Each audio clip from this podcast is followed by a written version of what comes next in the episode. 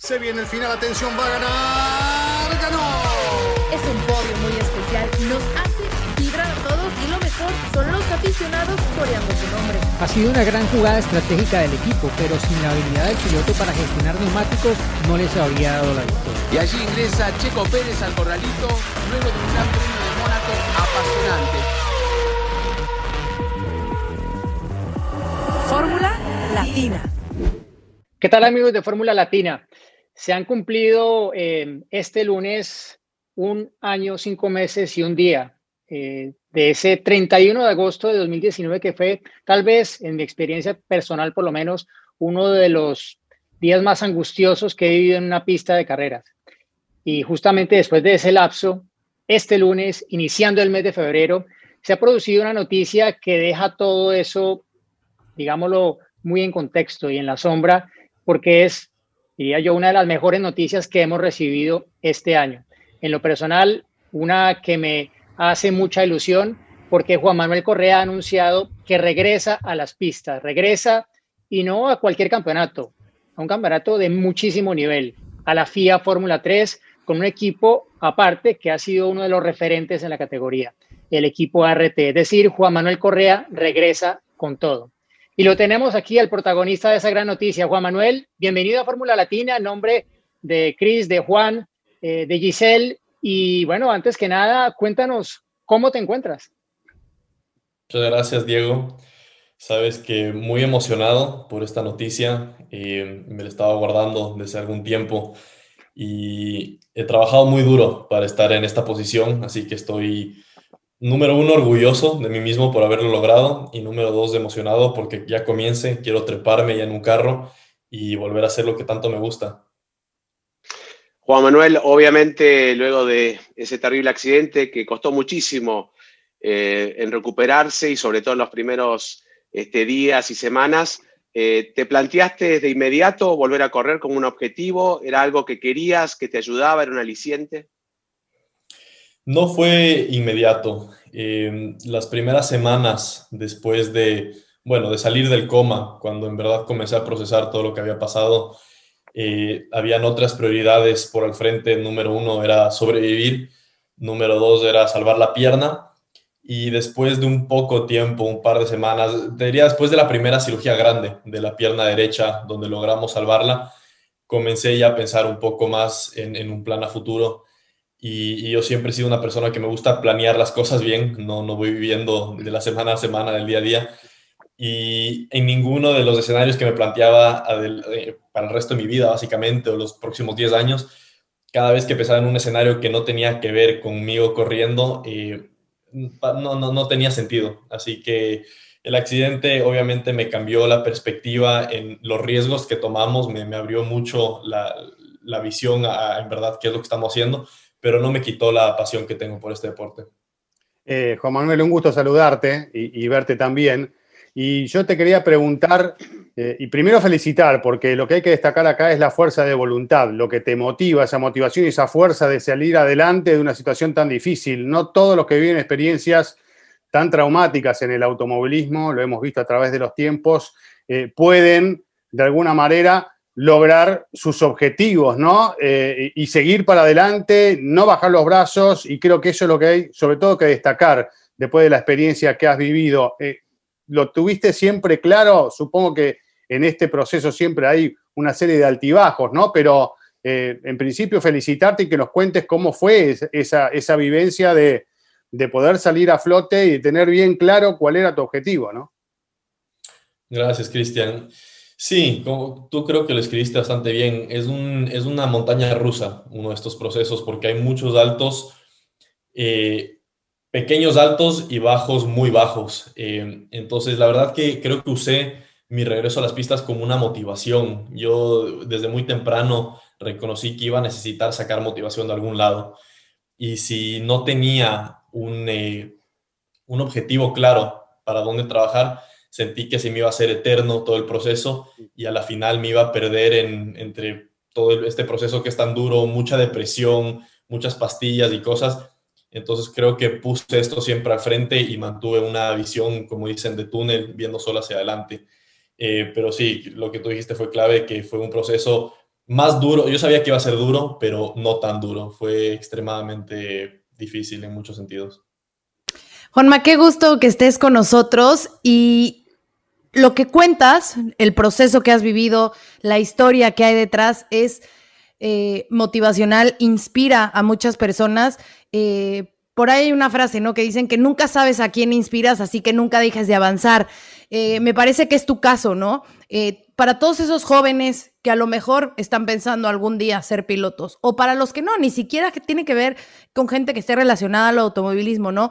ese, eh, esa voluntad, ese salir adelante y ese poder eh, lograr las cosas. Se decía cuando tuviste el accidente que era increíble, ¿no? Los médicos no daban crédito de que estuvieras a salvo, que estuvieras vivo. Eh, eso obviamente tiene un parteaguas para todo lo que viene después. ¿Qué decirle a todos esos jóvenes que sueñan con lograr algo y que a lo mejor tienen algunas pequeñas trabas en el camino? cuando de repente veo una realidad como la que tú has tenido de que sí se puede salir adelante por más difícil que sea el problema.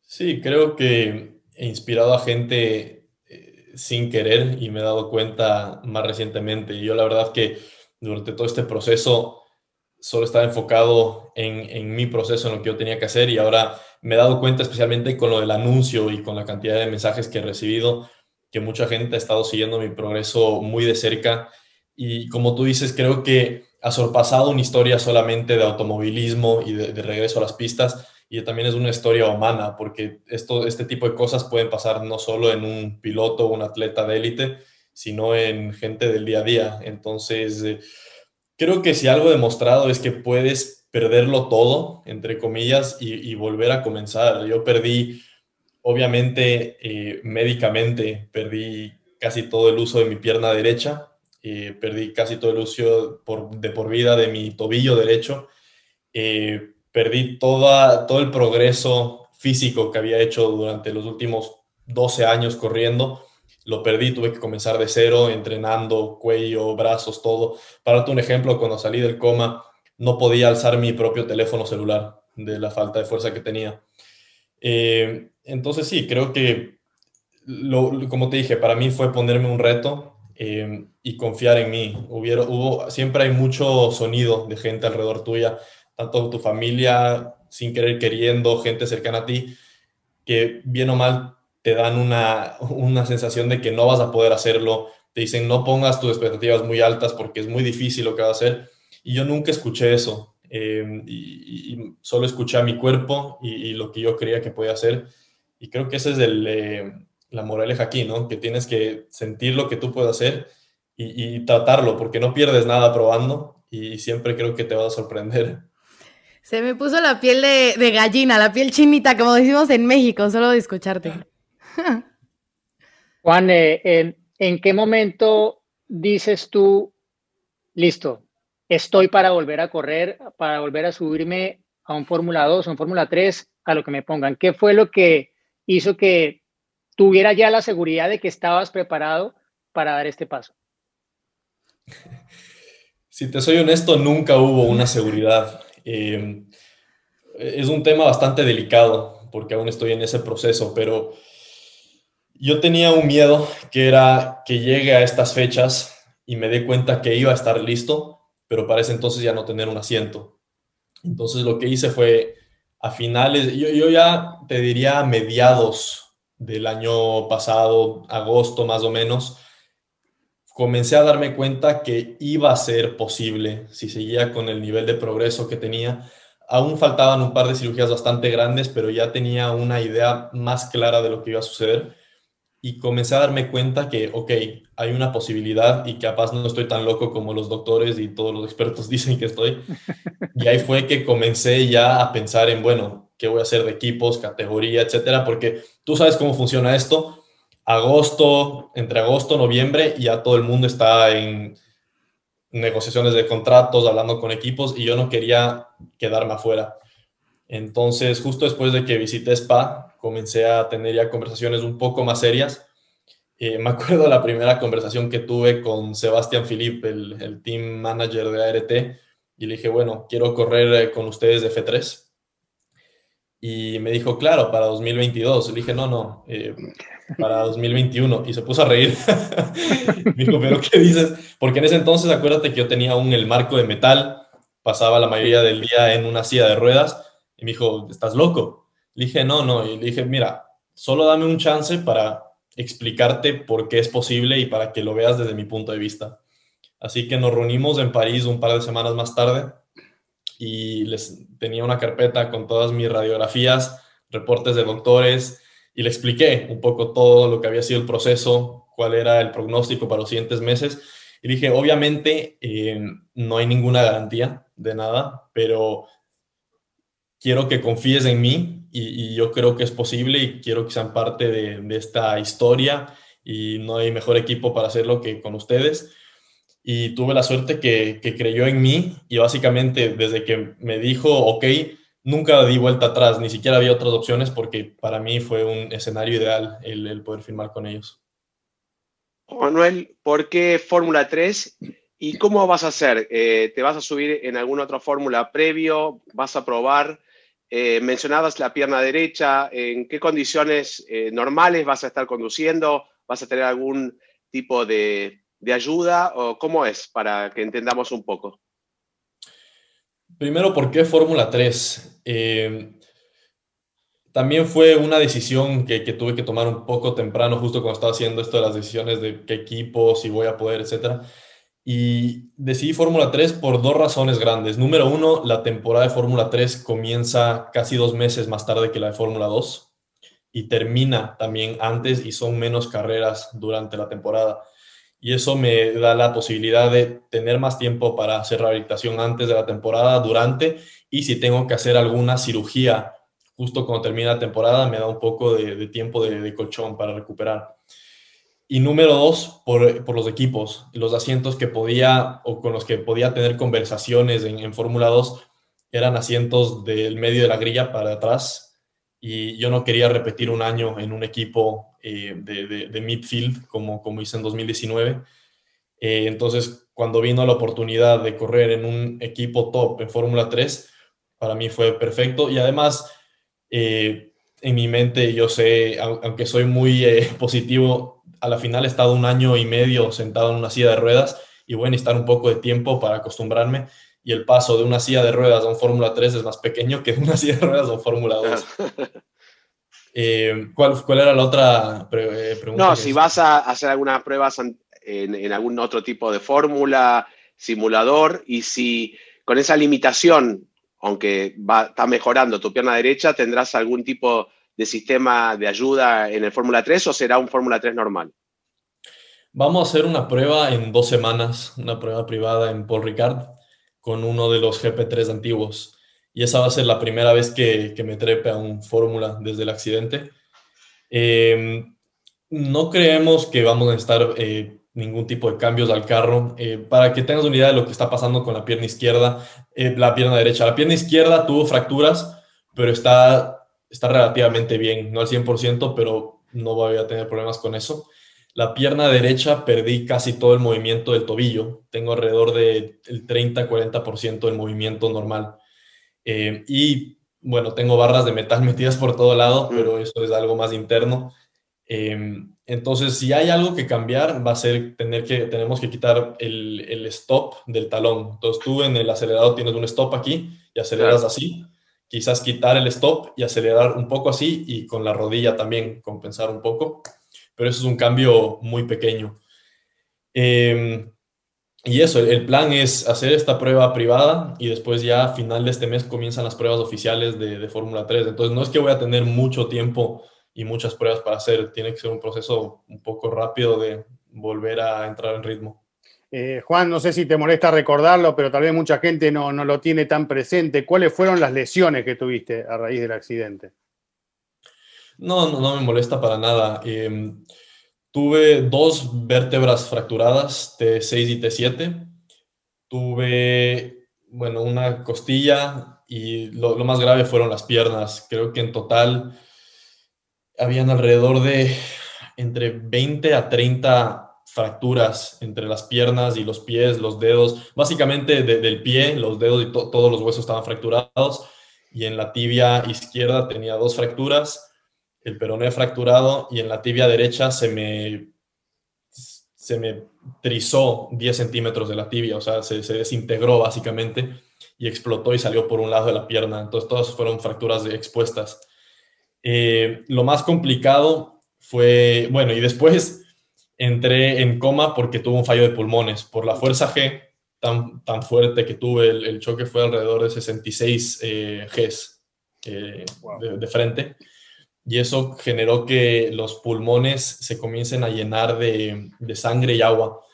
Y cuatro días después del accidente, mis pulmones, bueno, poco a poco me estaba ahogando más y más me pudieron trasladar a Londres, gracias a Dios, porque en Bélgica me hubiera muerto, porque ahí no tienen la máquina que me salvó la vida.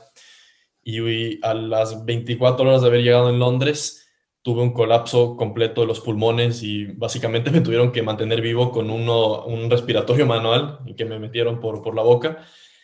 Y llegaron eh, con una máquina especial que te conectan directamente, son dos mangueras de este ancho y te conectan directamente a las dos femurales que pasan por al lado de tus piernas y te saca toda la sangre eh, sin oxígeno, te la oxigena en la máquina y te la vuelve a meter por el otro lado.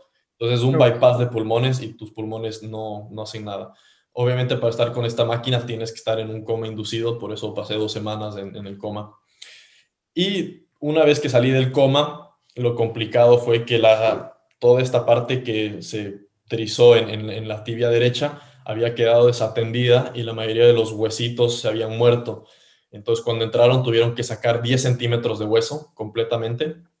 Y ahí fue cuando me pusieron el marco de metal y tuve que recrecer el hueso. Entonces, te ponen el marco de metal, te cortan el hueso en la parte de arriba donde el hueso está bien y tú poco a poco te lo vas estirando y va creciendo el hueso. Es, es un proceso bastante largo y doloroso. Y, y, ahora ya está la pierna llena de hueso todavía tiene un poco de tiempo para que se endurezca, por eso tengo un metal metido adentro del hueso para mantenerlo fuerte, pero ya tengo hueso propio, crecí 10 centímetros de la tibia. Bueno, tú ya sabes que aquí los chicos son mucho más técnicos que yo, que yo soy más como emocional. Eh, pensando en esta prueba que tienes ahora, esta prueba privada, ¿te emociona, te pone nervioso volver al auto, no? Volver al final eh, el auto, vamos a decirlo así, para un piloto se vuelve su casa, ¿no? Cuando, cuando compite, cuando corre, llevas año y medio sin estar en, esa casa, volver, eh, obviamente todo lo que significa, ¿no? Psicológicamente, volver a, ese, a ese lugar donde, donde ocurrió todo. Sí, creo que número uno, estoy emocionado. Número dos, tengo mucha curiosidad. Y número tres, estoy nervioso. Sí hay un, factor de nervios, obviamente.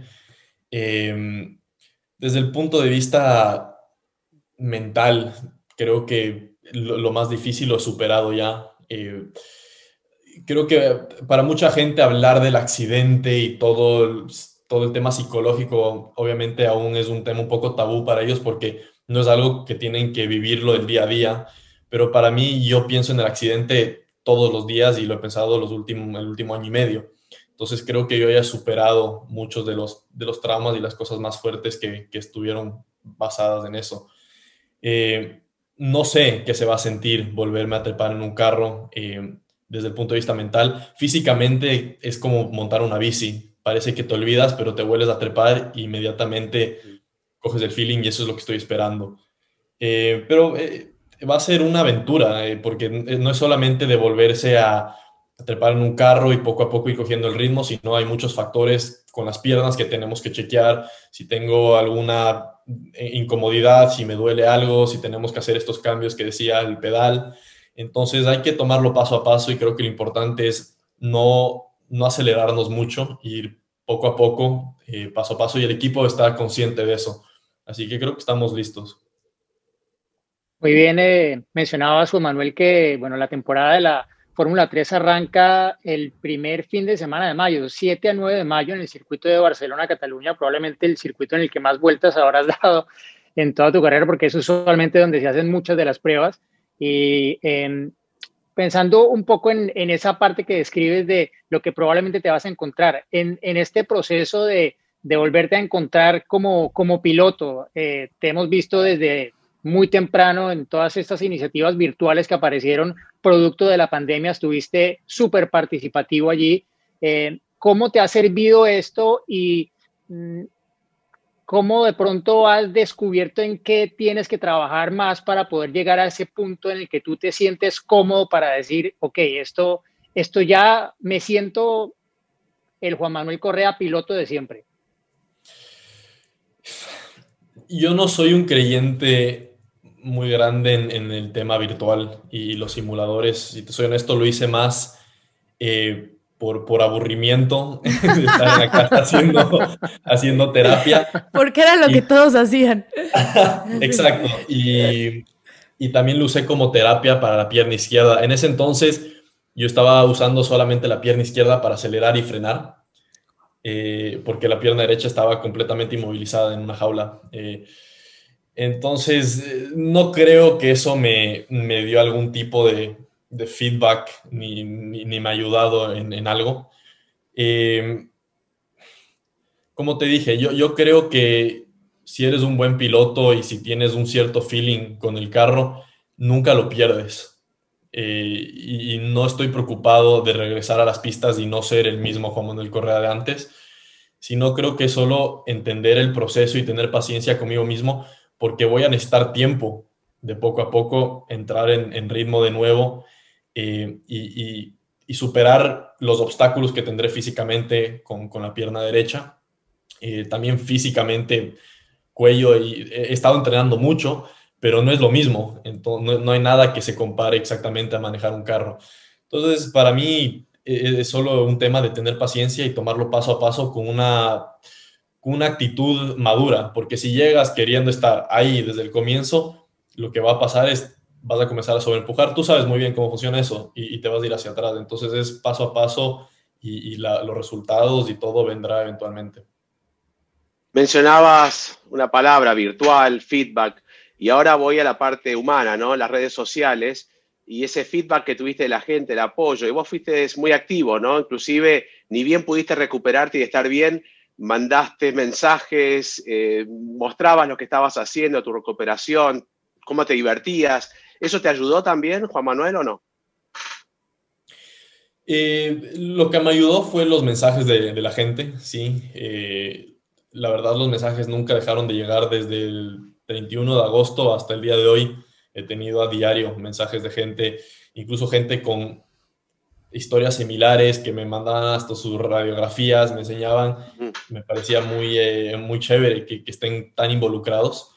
Eh, tuve una decisión muy temprano cuando aún estaba en el hospital, tú mencionas que puse ese video eh, y, y, creo que esto depende de cada persona. Hay gente que cuando tiene situaciones así, accidentes, o se aíslan completamente y no enseñan a, la gente lo que está pasando hasta el día que vuelven o, no vuelven y ahí terminó su, presencia pública, por decirlo así.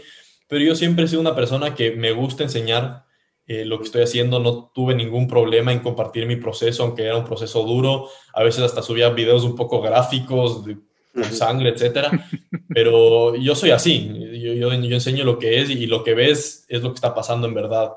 Así que la verdad que sí, disfruté enseñar el proceso y de hecho una idea que tuve desde el comienzo fue documentar todo y ahorita estamos trabajando en un documental de, todo el proceso y el regreso, porque para mí es algo que, número uno, no me quiero olvidar de todo lo que he pasado. Tú sabes que con el tiempo, poco a poco, las cosas se van disminuyendo en, en la memoria.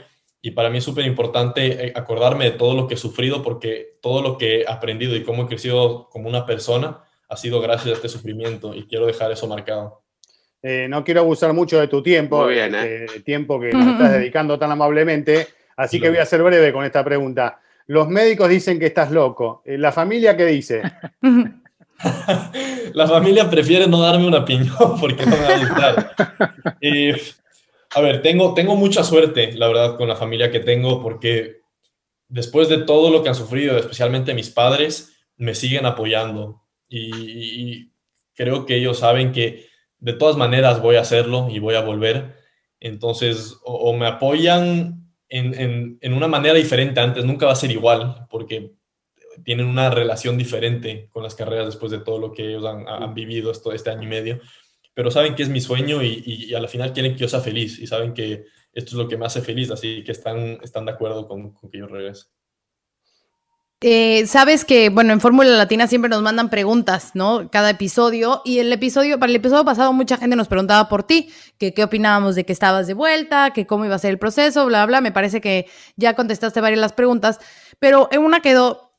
Ahora vuelves a, a Fórmula 3, pero tu objetivo sigue siendo Fórmula 1 o sabiendo la condición dices, mira, me voy a ir lento, voy a ir viendo cómo voy a ir avanzando poco a poco, a ver si puedo dar ese paso a Fórmula 2. ¿Cómo lo estás tomando o, si tienes muy el objetivo claro de a dónde quieres llegar? Está muy claro, más claro que nunca. Y una cosa es tomar esta temporada, el comienzo de esta temporada, con calma y con paciencia, pero eso no significa que estoy llegando aquí diciendo, bueno, vamos a ver qué pasa no, no, para, para mí está muy claro. Quiero prepararme para correr Fórmula 2 en 2022, conseguir un buen asiento y pelear por el campeonato en 2022. Una vez que peleé por el campeonato de Fórmula 2, Fórmula 1 será el siguiente paso, pero para mí está súper, súper claro y estoy hasta más motivado que antes porque he tenido que trabajar muy duro para estar aquí. Eso. Bueno, eso es lo que nos gusta oír y bueno, es básicamente la introducción que hice, pero tú le reafirmas contundentemente, Juan Manuel. Eh, lo decía Giselle, ¿no? Eh, tú con esta historia que estás escribiendo eh, y que seguiremos al pie del cañón, has inspirado a mucha gente. Te pregunto, ¿alguien te inspiró a ti en este lapso? Sí, algunas personas. Sabes que en, los momentos más bajos que tuve, creé relaciones y, amistades con gente que nunca esperarías, gente no necesariamente involucrada en, automovilismo, sino gente que ha tenido lesiones muy grandes, otros deportistas, un chico, por ejemplo, que, tuvo una caída de bici y tuvo un, eh, un, spinal cord injury y tuvo que recuperarse durante tres años. Y, y no solo creé amistades, pero comencé a investigar mucho en este tipo de cosas. Eh, gente que tuvo que amputarse las piernas y cosas así, porque, como te dije, en, el principio mi, futuro estaba muy incierto, no sabíamos si me iban a tener que amputar la pierna, no sabíamos cuánto, si iba a poder caminar de nuevo, y, eso me hizo caer en un hueco muy, muy bajo. Y al ver estas historias, obviamente me, número uno, me inspiró y también me dio un poco de, me, enseñó que las cosas se van a mejorar y que puedes salir adelante. Y creo que esa ha sido la mentalmente lo que más he ganado, que me ha enseñado que no todo es el tema físico, sino la, mente es una, una, herramienta mucho más fuerte que, el cuerpo. La, la, mente dirige al cuerpo y lo más importante es estar bien aquí, porque el cuerpo es solo una herramienta. Y creo que eso es algo, es algo importante que, que puedes aprender durante tu vida. Y como decía Diego, no sé si obviamente te inspiró, pero es un ejemplo de que se puede regresar y sobre todo la Fórmula 1, el caso de Robert Kubica, ¿no? Porque muchos lo creyeron loco también a él cuando mm. dijo, quiero volver a la Fórmula 1, lo logró, ¿no? Eh, y fue competitivo de alguna manera, así que hay casos de que hace posible que a la Fórmula 1 se pueda volver. O llegar, perdón. de, eso, de eso estoy seguro. Y para mí lo más importante y un poco lo que más me angustió durante este tiempo fue el no perder tanto tiempo, porque tú sabes cómo, este es un deporte muy cruel en el sentido que la gente se olvida de ti y el tren pasa por el frente tuyo y si no te trepas, lo perdiste. Y, mi angustia fue el, voy a perder el tren, tenía que seguir con, quería volver con el ritmo que estaba teniendo, venía en un, en un episodio bastante bueno en mi carrera, cosas eh, buenas estaban por venir y, eso se cortó completamente en el medio de un día para el otro y estaba, sentía como que me estaba ahogando y tenía que sacar la cabeza del agua y, eso fue una de mis motivaciones más grandes, como, como les dije al principio, el volver y todo el mundo obviamente me decía, bueno, pero para 2022, ¿por qué no te lo tomas con calma? Y yo decía, no, eh, tiene que ser 2021 porque no puedo perder un año más. Cada temporada que no estás ahí, es un vagón más tarde que te trepas al tren y eso no es bueno. Eh, Juan, eh, en las categorías preliminares uno hace muchas amistades, ¿no? Va avanzando en el automovilismo y se hace de muchos amigos, van creciendo juntos, van llegando a cumplir sus objetivos, algunos sí, otros no. pero ¿cómo fue tu relación con tus amigos con, o, con tus pares eh, en todo este proceso? fue complicado, fue complicado. Ah, para mí una cosa es los amigos, amigos, que, sabes, hablas y, por ejemplo, la mayoría de mis amigos de las carreras no son en verdad amigos del alma que los considero hermanos y que les cuento mis más íntimos detalles. Eh, y, la relación por ahí fue buena porque todo el mundo obviamente me apoyó mucho y me preguntaban cómo estaba, pero muy poca gente eh, creo que sufrió lo que yo sufrí junto a mí. No sé si me entiende, o sea, no, muy poca gente en verdad vio todo lo que hubo por detrás. Eh, y la verdad, por ejemplo, la relación con mi familia, el apoyo que me dieron fue espectacular siempre, pero no fue fácil tampoco, porque yo estaba pasando por un momento difícil, mis padres no sabían cómo ayudarme, o sea, no, había una solución a los problemas y a la final yo era el único que podía sacarme hacia adelante. No importa que mis padres hacían, no importa que los doctores hacían, la situación era lo que era, no, no, no era un tema de dinero o un tema de hacerse a buenas con alguien.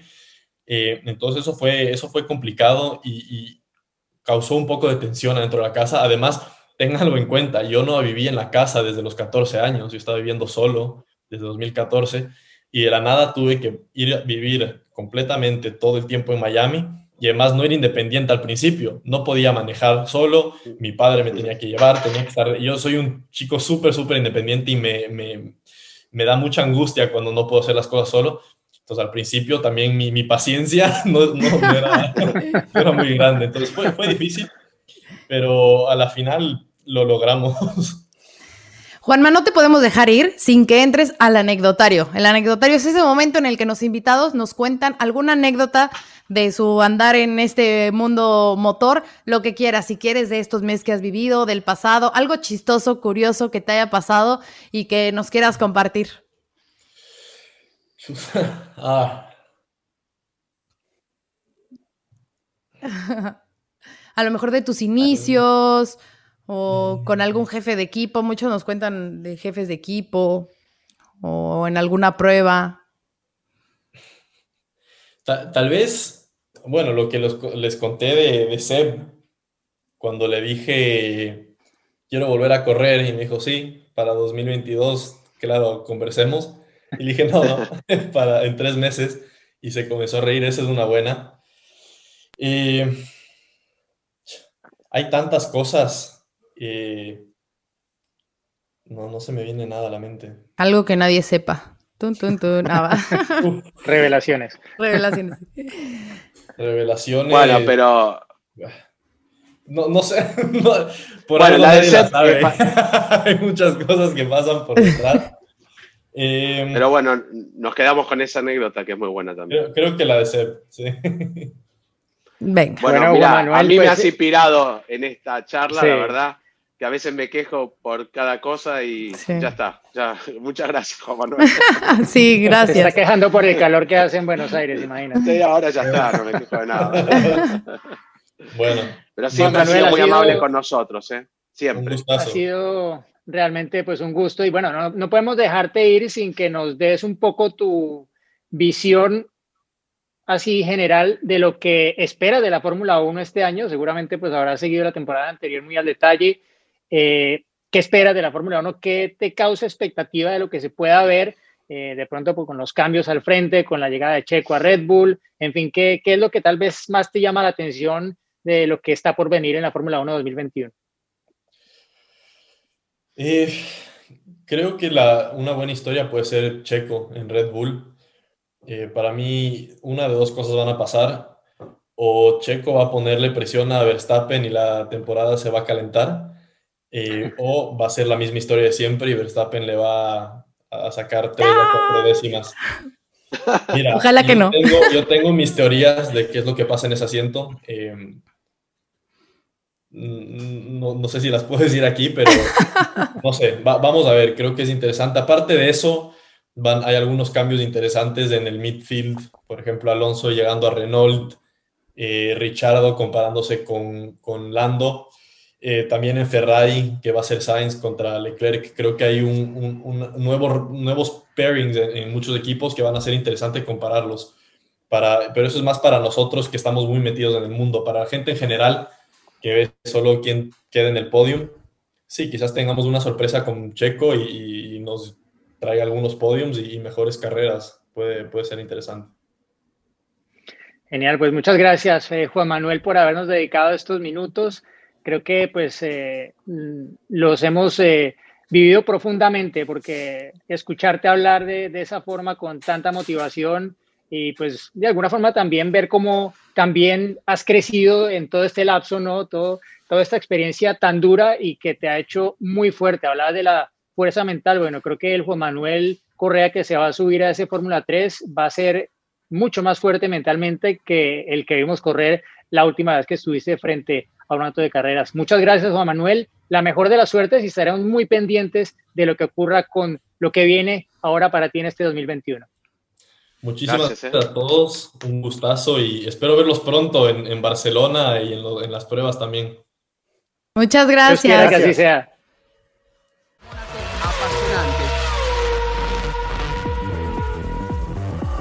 Fórmula Latina.